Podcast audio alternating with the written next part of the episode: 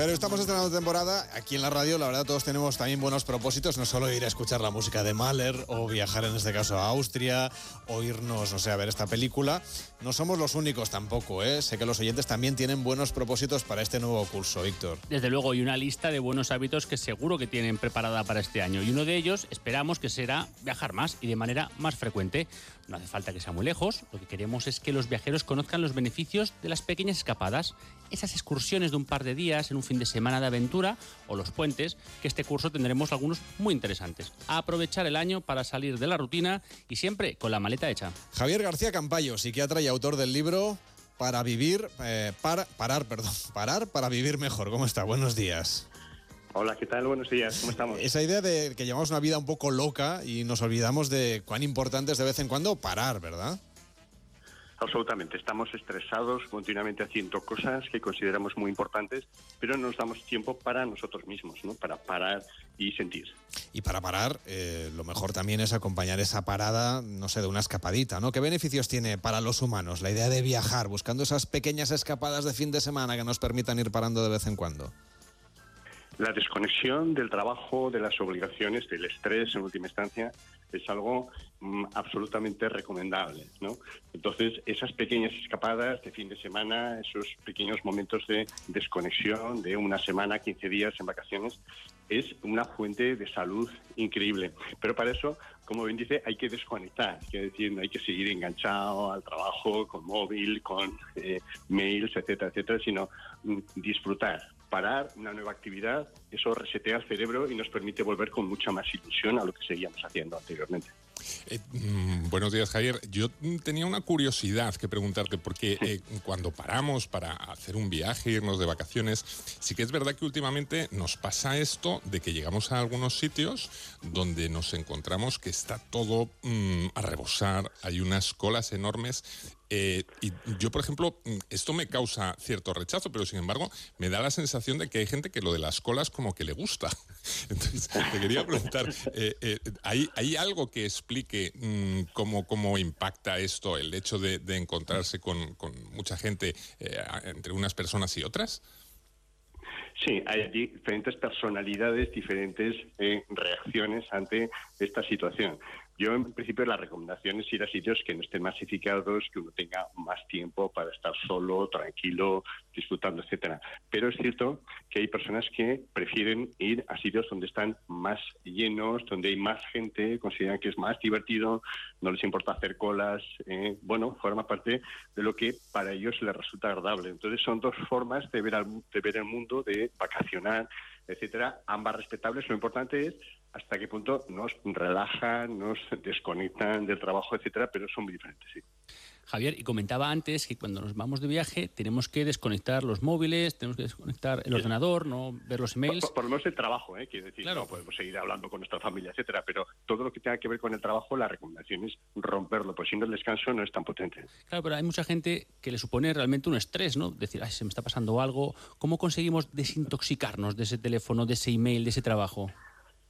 Si no queda más remedio, pues, muchos autónomos, por ejemplo, me lo comentan en la consulta, etcétera, o si tienen altas responsabilidades, lo que se recomienda es acotar los tiempos. Es decir, vale, voy a estar descansando todo el día y, por ejemplo, por la noche de 9 a 10 miro el móvil, contesto el mail, etcétera, pero no en todo momento tengo, por ejemplo, una alarma que me dice me ha mandado WhatsApp o me ha llegado un mail, no, sino que hay que acotar y mm, intentar delegar lo máximo posible. Pero si es imposible, por lo menos que sea solo una parte del día muy pequeña donde uno esté conectado al trabajo. Mm, ¿Y cómo notamos, por ejemplo, que ya ha llegado el momento de realmente disfrutar de las vacaciones? Porque a la gente le, suele pasar, lo habrán vivido los oyentes cuando se han ido de vacaciones largas este verano, poco como que los primeros días mm, en realidad nos cuesta dar, mm, seguimos dándole vueltas a la cabeza y los últimos también, ya estamos pensando en la vuelta. ¿Cómo hacer que ese periodo un poco intermedio, que es cuando verdaderamente disfrutamos del viaje, pues dure más, lo más posible? Eh, eh, lo, que ya hemos comentado ¿no? Eh, intentar delegar lo máximo posible, reducir al máximo el contacto con el trabajo, decirnos a nosotros mismos que bueno, que no somos tan importantes, ¿no? que no hace falta que estemos encima, muchas veces somos nosotros los que nos autoengañamos y autoconvencemos de la importancia de estar ahí y técnicas como mindfulness y otras también permiten que aunque aparezcan esos pensamientos uno los puede dejar pasar. ¿eh? La gestión del tiempo que he comentado de dejar eh, contestar los temas laborales solo en una porción muy pequeña del día es importante. Con todo, lo que se recomienda efectivamente es que quizás los dos, tres primeros días y los dos, tres días antes de volver a trabajar, no hacer las vacaciones, ¿eh? porque bastante eh, frecuente que ocurra esto que está comentando, ¿no? sino que hacer las vacaciones, la desconexión absoluta en ese periodo, que son dos, tres días después de dejar de trabajar y antes de los dos otros días de vuelta al trabajo. Pues claro, ahora tenemos por delante el calendario laboral, podemos ir seleccionando algunos fines de semana, por ejemplo, una posible idea para seguir los consejos del doctor sería reservarse unos días en la agenda para hacer un retiro de conciencia plena. Carola García, coordinadora de Mindfulness Vivency y Conciencia Natura, ¿qué tal? Buenos días. Hola Carola, ¿qué tal? Buenos días. Mm, hemos perdido la conexión con Carola. Decíamos que hay, hay, retiros, en este caso, Javier, que nos permiten eh, un poco que alguien nos ponga en orden, ¿no? Que, nos diga lo que tenemos que hacer en cada momento, que no somos suficientemente autodisciplinados, ¿verdad? Claro, cada vez más, ¿eh? cada vez hay más vacaciones de este tipo, sobre todo de fin de semana, de cinco, de siete días, ¿no? Que tienen que ver con mindfulness, con bienestar, con yoga, ¿eh? que son vacaciones muy útiles, porque efectivamente no solamente desconecta durante esos días, sino que te dan herramientas para seguir desconectando, incluso cuando estamos trabajando o los periodos que tenemos en el día a día sin trabajar. Entonces, incorporar estas técnicas ¿eh? de meditación, yoga, mindfulness, etcétera, es muy interesante y hacer retiros, ¿eh? pues eh, insisto, no solamente te desconecta durante el propio retiro, sino que te da herramientas para seguir desconectado habitualmente. Claro, suelen ser sitios que están además conectados con la naturaleza. ¿Eso facilita de alguna manera que nuestra mente se desconecte antes? Absolutamente. ¿eh? Cada vez hay más estudios que demuestran que los seres humanos actuales somos demasiado urbanitas, estamos desconectados de la naturaleza.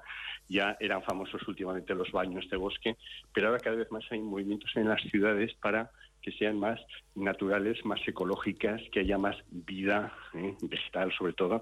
Eso es, eh, junto a las prácticas estándar de mindfulness, meditación, etcétera, muy importante. Entonces, una recomendación es que esos fines de semana no vayan a la naturaleza, a, estar en contacto, a abrazar árboles, a respirar bosque, etcétera. Ahora sí, tenemos con nosotros a Carola García, coordinadora de Mindfulness Viventi y Conciencia Natura. ¿Qué tal? Buenos días. Hola, buenos días. En su caso llevan 14 años organizando este tipo de retiros. ¿Cómo nos los deberíamos imaginar? ¿Qué actividades se hacen? Pues mira, eh, como estaba comentando Javier, una parte muy grande de las, de las actividades que hacemos, sobre todo en los retiros que hacemos desde Conciencia Natura, combina mindfulness con momentos en la naturaleza, momentos que puede ser, muchas veces son rutas fáciles que hacemos durante todo el día, salimos por la mañana a las 10, volvemos después de comer, comemos en la naturaleza y ahí nos paramos para darnos cuenta de lo que está pasando. Muchas veces simplemente ir en silencio en la naturaleza, uno puede reconectar con esto de estar sin hacer nada y dejarnos ser, ¿no? Como comentaba antes Javier, lo importante que es parar esto de estar todo el tiempo ah, haciendo funcionar la mente, estando a mil cosas y la naturaleza ya de manera natural, si vamos en silencio, si vamos conectando con lo que huele, lo que notamos, el aire. Y si de repente incluso vemos un árbol centenario, ¿no? Porque nosotros elegimos sitios que tengan esta peculiaridad de ser sitios que están lo más vírgenes posibles, que hay poca gente o nadie.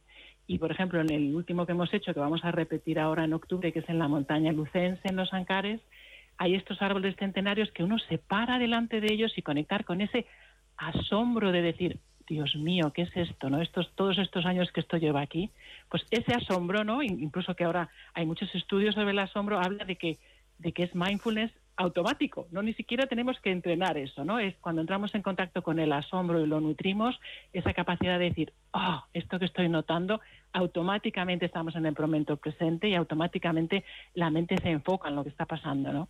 Así que la naturaleza tiene este poder maravilloso y esto es lo que combinamos, ¿no? Combinamos prácticas de meditación, de meditación en la naturaleza y luego volvemos a la sala, al hotel donde estamos y ahí reflexionamos, indagamos sobre la experiencia, ¿no?